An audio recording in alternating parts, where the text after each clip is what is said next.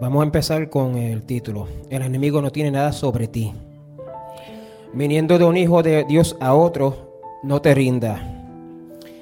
Hay, un, hay casi un sin límite de manera que el enemigo te miente, acusa y trata de derribarte.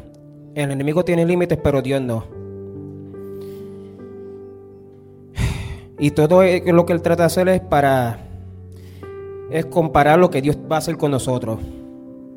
Empieza con mentiras y acusaciones leves y después las va escalando en intensidad hasta que, hasta que alcanza lo que Él ha venido a hacer, robar, matar y destruir, como dice en Juan 10:10. El propósito del ladrón es robar, matar y destruir. Ahora, muchas de esas maneras de las que... Eh, ahora, muchas de esas maneras de atacarte son con mentiras y acusaciones. Esa es su especialidad. En Juan 8:44, el, el asesino, él ha sido asesino desde el principio y siempre ha odiado la verdad porque en él no hay verdad. Cuando miente, actúa de acuerdo con su naturaleza porque él es mentiroso y el padre de la mentira. Y también es el acusador. Apocalipsis 12:10. Pues el acusador de nosotros, de nuestros hermanos, el que nos acusa delante de nuestro Dios día y noche ha sido lanzado a la tierra. ¿Quién nos acusa de día y noche ante el Señor? En eso es que nos vamos a enfocar ahora. Hay mentiras que el enemigo te ha dicho por tanto tiempo que te hace creer que eres tú diciéndotelas a ti mismo. Y después piensas que estás pecando y te sientes mal, te sientes sucio, horrible, asqueroso, cualquier palabra que tú quieras decir. Ejemplo, masturbación, droga, fumar, fornicar, adulterar, eh, cualquier cosa que sea mala para ti. Y a veces no tiene que ser algo este, tan grave, algo sencillo como quedarse todo el día en la casa viendo Netflix sin hacer nada productivo, como leer la palabra. Y así te va a hacer sentir como que hiciste algo malo y probablemente lo hiciste. Para regresar al punto, tú pecas, el Espíritu Santo te da la convicción y te arrepiente. Pides perdón, pero se repite el ciclo otra vez y haces lo mismo. Y te quedas pensando que acaso Jesús supuestamente ya no había roto todas esas cadenas. Y te pones a pensar, tal vez no la ha roto y por eso sigo picando. Ahora, ese pensamiento de por sí es la mentira con la que el enemigo te está tratando de atar. Ese pensamiento no es tuyo, es un dardo en nuestra mente de parte del enemigo. El enemigo lleva años mintiéndote. Él sabe cómo es tu personalidad y te dice esos pensamientos de la misma manera que tú mismo te hablas. En el, you know, how you, como tú te hablas a ti mismo, tu personalidad, cuando tú piensas, la manera que tú piensas, la voz, el estilo, etcétera. Y entonces, como dije, el enemigo lleva años mintiéndote y sabes cómo es tu personalidad. Y te dice esos pensamientos de la misma manera que tú te hablarías a ti mismo y así te atrapa. Ejemplo, ya le diste, ya, ya tú le diste la vida a Jesús, sigues pecando. ¿Estás cansado de pecar? ¿Te sientes sucio y asqueroso? De como si yo soy salvo, no se supone que yo sea mejor que esto. Como dice Pablo, en sumarizar, este, sumarizado el Romanos 7 del 15 al 20. Yo hago lo que no quiero y lo que quiero no lo hago. Pero si aceptamos a Jesús, ya nosotros hemos muerto el poder de la ley. En Romanos 7:4, por lo tanto, mis amados hermanos, la cuestión es la siguiente. Ustedes murieron al poder de la ley cuando murieron con Cristo. Ya eres libre. O sea que cuando pecas no eres tú, sino el pecado dentro de ti que no hay necesidad de sentirse sucio, asqueroso, solamente hay que arrepentirse y pedirle perdón al Padre. Y acuérdate, como dice en Juan, digo en primera de Juan 1.9, que Él es fiel y justo para perdonar nuestros pecados y limpiarnos de toda maldad. Es una mentira que tú, te, que tú te, te sientes sucio y asqueroso y que no hay remedio para ti. Es una mentira que Jesús no haya roto esas cadenas todavía. Pero como esa mentira combina tan bien con el tema de arrepentimiento, no las creemos. Otra mentira que otra mentira es que tú no tienes nada que aportar. Ejemplo, ya eres salvo, quieres dar los próximos pasos, pero no sabes cómo o te sientes inseguro de qué dirección coger. No sabes en qué ministerio servir. Tal vez tienes una ideita de algo que, que te gustaría hacer, pero no te crees digno para hacer tal cosa. Antes de seguir en esto, ah, tengan claro que mi intención no es menospreciar el Espíritu Santo, ni los regalos, ni los dones, ni capacidades que nos da. Como dice en 1 Corintios 14.1, que el amor sea la meta más alta, pero también deberemos desear las capacidades espirituales que da el Espíritu, sobre todo la capacidad de profetizar. profetizar. Pero no todos tienen o tal vez no han recibido esos dones todavía. No quiero, no quiero decir que desees no tener dones para hacerte en el underdog, creerte que con menos yo puedo hacer mal como que tú eres el que está haciendo cuando tú no, eres, tú no haces nada.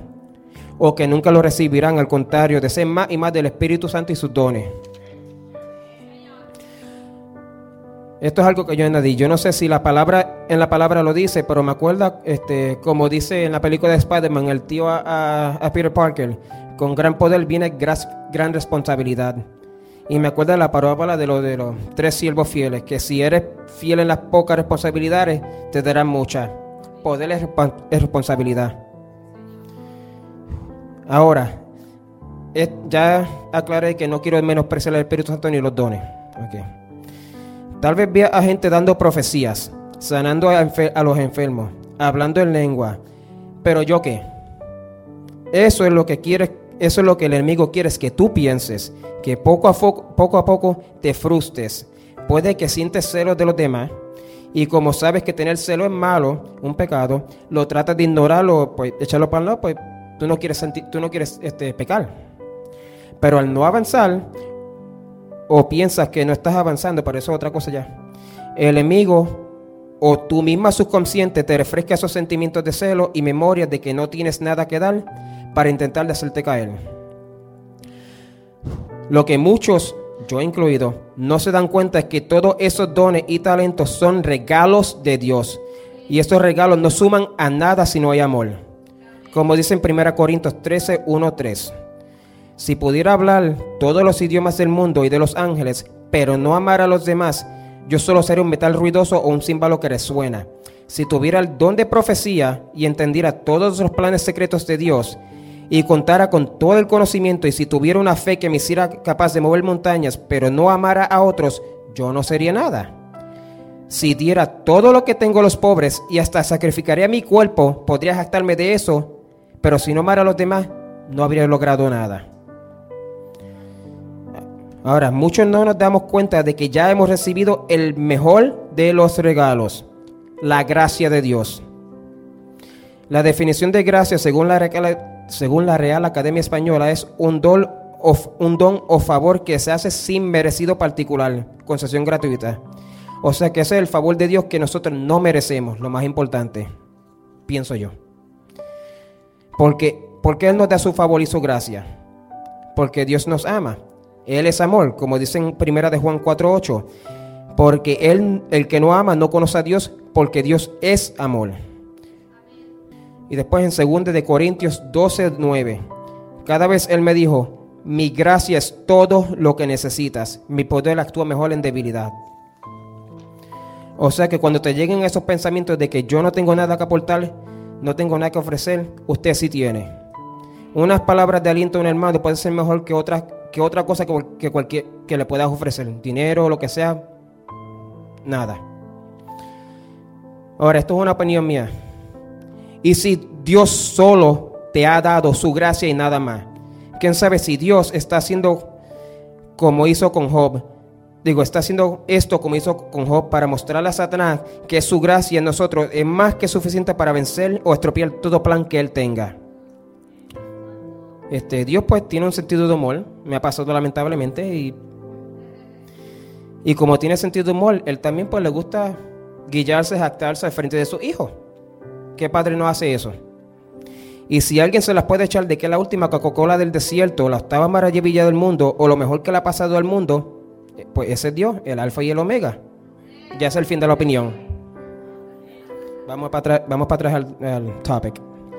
Tener un deseo de querer hacer más para Dios, tener pensamiento de que yo no puedo aportar nada, eso significa que tú quieres aportar algo. Y si quieres aportar algo, eso significa que ya hay una semilla dentro de ti.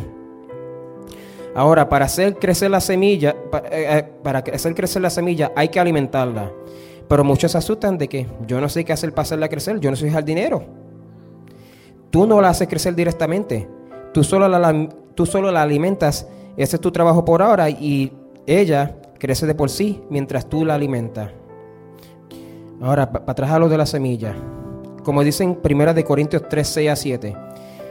A Pablo hablando. Yo planté la semilla en sus corazones y Apolos la regó, pero fue Dios quien la hizo crecer. No importa quién planta o quién la riega, lo que importante es que Dios hace crecer la semilla. O sea, el deseo de tú querer hacer para Él. Eso nosotros no lo crecemos, eso es algo que Él pone. Ahora esto es como cuando Jesús alimentó a los cinco mil. Ellos, sus discípulos, trajeron los pescados y panes, pero fue Jesús el que lo multiplicó. Pero fue de ellos en primer lugar traer los pescados y el pan. También fue de ellos repartir la comida a los cinco mil. Que aunque tú no multipliques la bendición, o piensas que no multiplica, o que piensas que no la multiplica, tu trabajo solo puede que sea repartirla o traerla en primer lugar para que otro la multiplique. Como un cuerpo con muchas partes, como en Primera de Corintios 12, de 12 al 27, que sumarizado, cada uno pues, vamos, ok, lo sumarizas aquí, se me olvidó. Puede que Puede que el, que está a cargo de multiplicar, que multiplicar sea su única función y que no pueda repartir. Y que la función tuya en el cuerpo de Cristo sea traer lo que necesita ser multiplicado, pero no multiplicarlo. Porque entonces estás tratando de hacer el trabajo de otra parte del cuerpo. Un pie no puede hacer el trabajo de una mano y viceversa. O tal vez solo te dio ese trabajo para que te puedas enfocar bien en tu tarea. También puede que cada uno le esté solo ese trabajo por ahora para que no nos creamos más importantes de lo que somos y nos mantengamos humildes por el momento. Solo Él sabe. El punto es que hay muchas maneras que uno puede ayudar. Hasta los niños nos ayudan a veces con su pureza e inocencia cuando ah, tenemos un problema, este, no sé, un problema y Él viene, te viene con una, una solución que se vea simple, que no va a funcionar, pero eso no es lo que importa, lo que importa es que con su afán que Él te dio, te dé palabras de aliento y te levanta otra vez. Así es como funciona y así es como funciona toda parte del cuerpo de así es como funciona eso. Toda parte del cuerpo de Cristo es esencial y toda parte tiene su función, lo que aportar para el cuerpo que él sigue para que el cuerpo siga funcionando. Que cuando el enemigo o tu misma mente te diga que no puedes hacer nada, o que lo que tú puedas hacer no va a hacer una diferencia o no importa, eso es una mentira. Segunda de Corintios otra vez 12. Mi gracia es todo lo que necesitas, mi poder actúa mejor a la debilidad. Que aunque no tengan nada, pues su poder es lo que importa. Mientras más débil soy, más fuerte Él. Así que aférrate al Señor cuando crea que no puedes más porque sí. Y eso es otra mentira ahora. Otra mentira del enemigo es cuando piensas que ya tú llegaste a tu límite, que estás cansado, que no puedes más, que ya te está eh, eh, vacío, que te sientes empty, que ya la aguja del tanque está, no le queda gasolina. Si de verdad lo fuera, Dios te rescataría, pero no ha llegado a tal punto todavía. Si de verdad hubieras llegado a ese punto, el Señor te rescataría. Si de verdad hubieras llegado a tu límite, tú no pudieras ni pensar. Solo te rindes automáticamente, porque ahí es cuando de verdad no tienes nada. Es un reflejo. El hecho de que tú piensas que has llegado a tu límite es prueba suficiente de que tú tenías opciones, que hay más que, hay más que puedes hacer y que eso no es tu límite.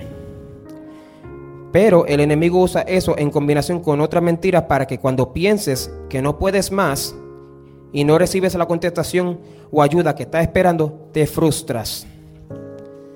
Tal vez, tal vez al ver a otros recibir palabra mientras tú todavía sigues igual o peor, empiezas a sentir celos y te enojes con Dios. El enemigo quiere que blasfemes a Dios, al Señor, para que así no estés bajo la cobertura del Señor. Al contrario, quizás el enemigo es el que está probablemente cansado y que ya no tiene más energía. Él no tiene a Dios a su lado, supliendo con fuerzas ilimitadas como nosotros. Otra, otra acusación con la que él te tira es que todos somos interesados con Dios. Yo digo, cuando seguimos a Dios. Me explico. Tú seguir a Dios, eso significa irse al infierno. ¿Entiendes? Porque lo amamos y queremos ser salvos, seguimos a Dios, a Jesús y a Jesús. Y el enemigo te puede atacar acusándote que tú solo lo sigues por, por interés Y eso es verdad. Primero, nadie busca a Dios. En Romanos 3:11, Él nos buscó primero. Segundo, el querer y hacer para Dios es algo que Él pone en nosotros, no nosotros. Filipenses 2.13. Pues Dios trabaja en ustedes y les da el deseo y el poder para que hagan lo que a Él le agrada. Y tercero, si soy interesado en mi salvación y promesas que Dios dijo que nos va a dar. Como dice en Hebreo 11.6. Todo el que desea acercarse a Dios debe creer que Él existe y que Él recompensa a los que lo buscan con sinceridad. Recompensa. O sea que somos interesados, lamentablemente. Y nos aceptó de todas maneras así. O sea que puedes coger esa acusación de que eres interesado y botarlo en la basura.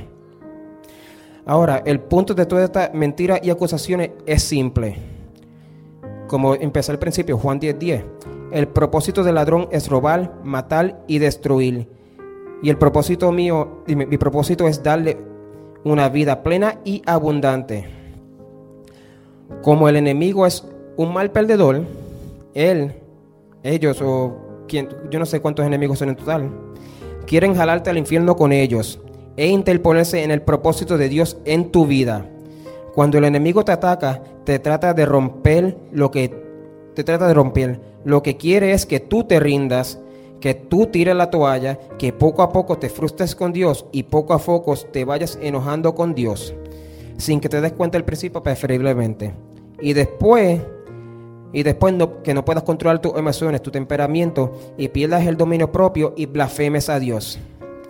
Lo que quiere es que tú le quites el control de la vida, de tu vida, de las manos de Dios y se lo entregue al enemigo. Ya que en realidad el enemigo no puede hacerte nada mientras todavía no hayas renunciado a todos tus derechos dados por Dios. El enemigo quiere que tú renuncies a todo derecho y beneficio otorgado por Dios.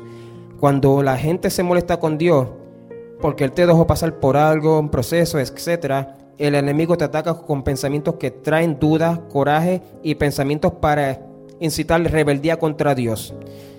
O sea que tú renuncias a todos tus derechos, privilegios, beneficios y protecciones que Dios te ha dado, porque hasta que tú no hayas hecho eso, Él no puede robar, matar o destruirte completamente. Por ejemplo, te molestas con Dios, tú le dices, ¿por qué no me hablas? Te llamo pero no me responde. Es como si tú, Dios, quisieras que yo me cansara y me rindiera y diga, ya me cansé y que sé. Y te vayas con el mundo. Ejemplo. Eso es lo que el enemigo quiere, porque entonces ya no estaré bajo la cobertura de la sombrilla de bendiciones y protecciones de Dios. Y ahí es cuando el enemigo de verdad te puede matar y te va a matar. Pero eso no es lo peor de todo.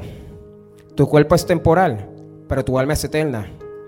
En palabras simples, si el enemigo se sale con las tuyas, tú le diste control y acceso de tu alma al enemigo, y cuando te mueras, vais al lago de fuego, al infierno, el lugar donde habrá llanto y rechinar de dientes, donde serán atormentados día y noche para siempre, jamás y sin ninguna posibilidad de alivio ni de día ni de noche.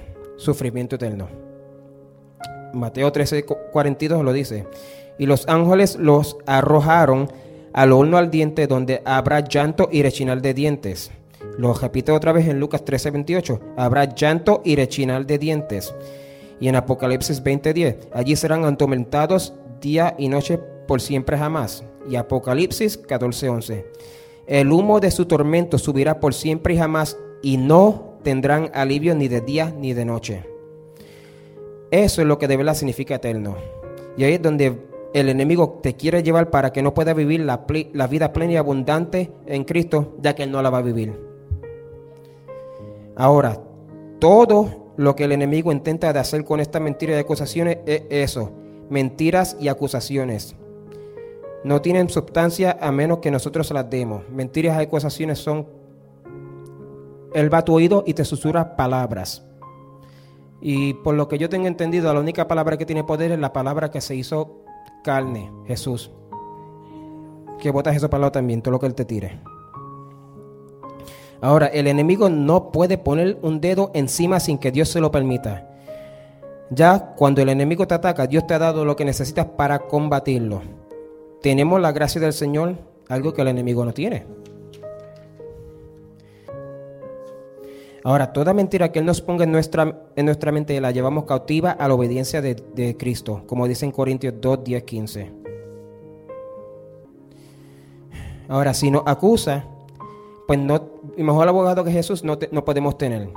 Y pues si ya tú moriste al viejo hombre, ya Cristo vive en ti. Deberías de tener su mente en ti. Y si tienes su mente en ti, pues tú pues tienes sus pensamientos. Y todos sus pensamientos son buenos para ti. Ahora, hablando de hermano a hermano, todas esas mentiras y acusaciones que he mencionado son cosas que he vivido y que Dios me ha rescatado de ellas a través de hermanos con sus palabras, a veces solamente una frase, a veces orando, a veces leyendo la palabra, a veces estoy pensando y algo relacionado con la Biblia y mis situaciones y me han llegado esas inspiraciones y anoto cortas ideas y revelaciones y aquí las uní. Pero si te fijas, el Señor me ha rescatado y no ha tenido que hacer milagros exagerados como hizo con Josué. No tuvo que detener el sol y la luna en su lugar. Él no ha tenido que, yo no he tenido que irme a una montaña como un monje por meses para recibir revelación e iluminación. Yo no he tenido que hacer esfuerzos sobrenaturales para triunfar. Eso demuestra que el enemigo no tiene ningún poder sobre nosotros a menos que tú se lo quieras dar. Y voy a, cortar de break off script. Se supone que yo hubiera predicado el miércoles pasado. Esto mismo. Pasó algo en el trabajo que pues no pude salir cuando el culto se acabó. Y yo me frustré todo el día, traté de mantener la calma y no pude. Digo, en tiempos pude, pero en tiempos me desesperé y me molesté. Y había algo que yo puse aquí al final que me, ¿cómo se dice?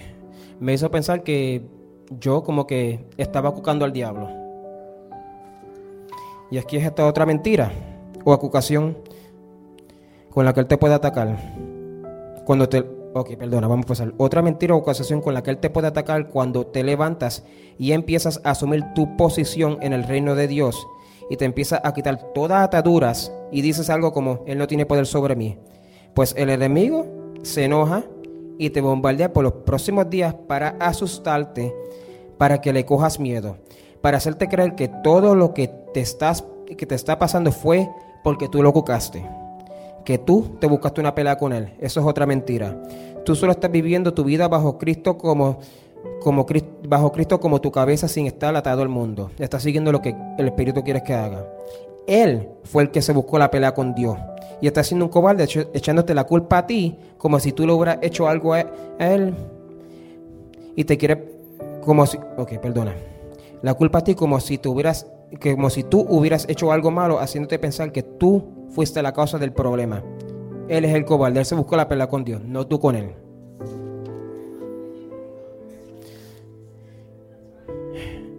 Ahora, como dije en el párrafo anterior, eso demuestra que el enemigo no tiene poder sobre nosotros a menos que tú se lo quieras dar. ¿Por qué? Porque el enemigo ya ha sido derrotado, ya la victoria es garantizada y no hay nada que el enemigo pueda hacer para quitárnosla. Así que aférate a Él y a sus promesas, pero mayormente a Él, porque sin Dios nuestra vida no tiene ningún propósito ni razón que sin Dios nuestra vida, nosotros y un granito de arena seremos lo mismo sin Él. Primera de Pedro 5.8. Estén alerta, cuídense de su, de su gran enemigo, el diablo, porque anda al acecho como un león rugiente, buscando a quien devorar. Palabra que hables como.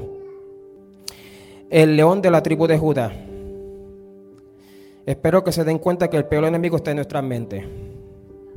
Por esas dos fotos que yo puse fue que me atacó con la mentira de que yo, me, yo lo busqué a él. O me hizo sentir que yo busqué la pela con él. Por esas dos fotos.